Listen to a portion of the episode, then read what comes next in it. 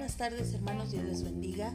Soy la pastora Abigail Redondo Rivera, comparto con ustedes la serie sobre el libro de Levítico.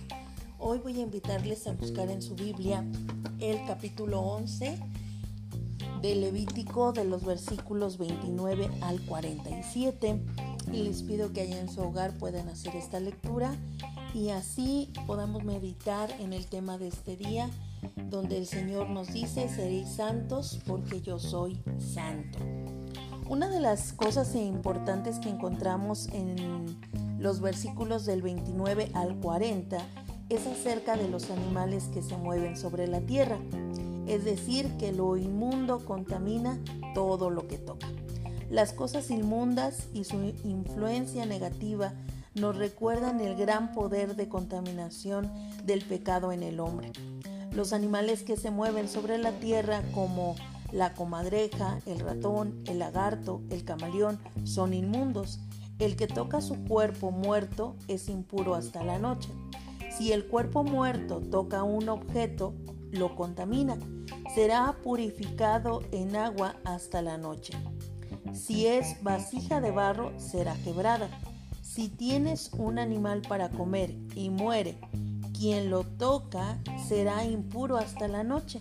El que lo come lavará sus vestidos y quedará impuro hasta la noche.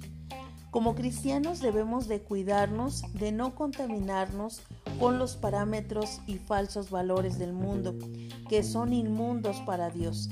La santidad de nosotros como cristianos se opone radicalmente a las ideologías y culturas pecaminosas de este mundo.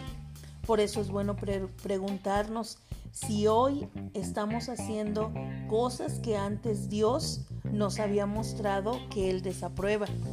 Y también a cuáles cosas debemos renunciar hoy mismo para podernos diferenciar del mundo.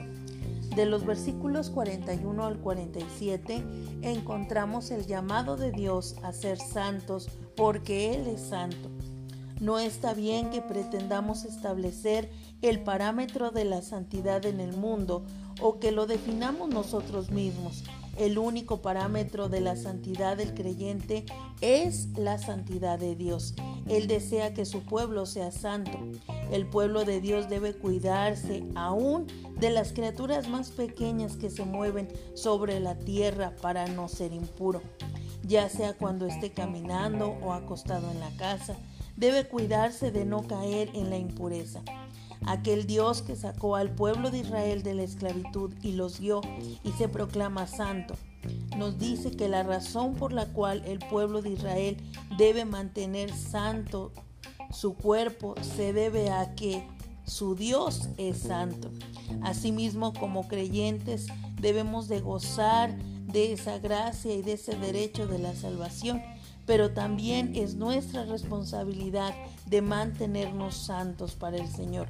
No podemos restar valor a ese deber que Dios nos ha dado.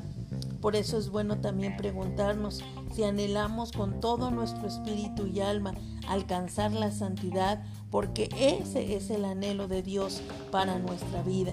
Entonces, si es así, esforcémonos para alcanzarla en todo cuanto hagamos, tanto de día como de noche, en todo tiempo.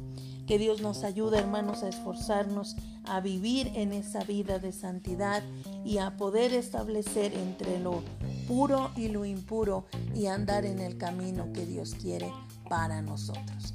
Que Dios les bendiga, hermanos. Es un gusto saludarles a través de este medio y espero encontrarnos el día de mañana.